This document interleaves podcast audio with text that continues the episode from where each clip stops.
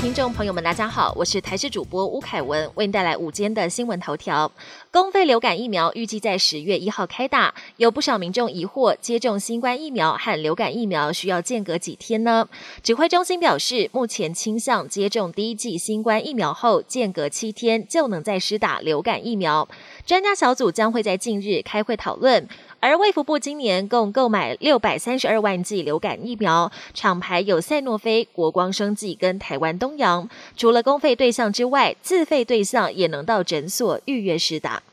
高端疫苗十五号晚间宣布，已经在十三号向巴拉圭卫福部申请疫苗的紧急使用授权，同时以取得国际认证为目标，持续规划与执行第三起临床试验。高端在六月上旬公布二期临床试验启动报告，并向食药署递件申请 EUA，而且在日前已经通过，并以取得国际认证为目标，也取得至巴拉圭执行疫苗三期临床试验核准。高端在向巴拉圭提出疫苗 EUA 之后，将加速布局中南美洲市场。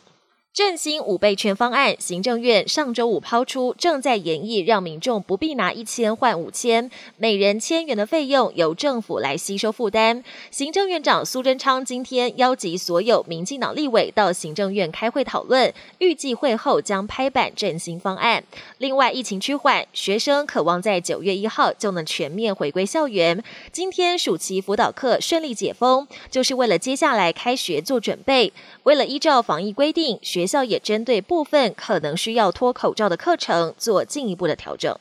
国际焦点：阿富汗变天，神学士民兵攻入首都喀布尔，最新影片曝光，神学士民兵已进入并控制总统府，总统甘尼已经逃到国外，据传是逃到塔吉克。并发声明表示，离开阿富汗是为了避免血流成河。至于还留在喀布尔的阿富汗高层官员表示，喀布尔目前是安全的，政权将和平转移。而首都目前除了出现逃难潮，也爆发挤兑潮，民众纷纷到银行提款。至于美国驻阿富汗大使馆，目前已经关闭，美国也紧急加派部队要协助相关人员撤离。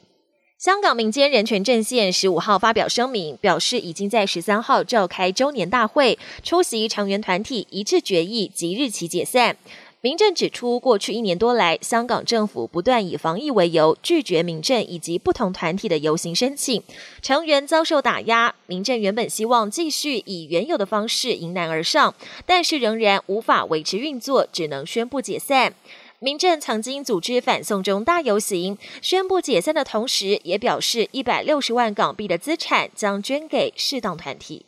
泰国疫情持续升温，但政府的疫苗接种进度缓慢，再加上长时间的防疫限制，让民众生活陷入困境。十五号又有大批民众走上街头，上千辆汽车和摩托车聚集在首都曼谷市中心，表达强烈抗议，并要求总理帕拉育下台。警方大举出动，以违法集会为由加以取缔，双方爆发冲突。曼谷市警察局局长表示，未来一旦冲突升级且失控，他们将请求军队援助，增强警方的防卫能力。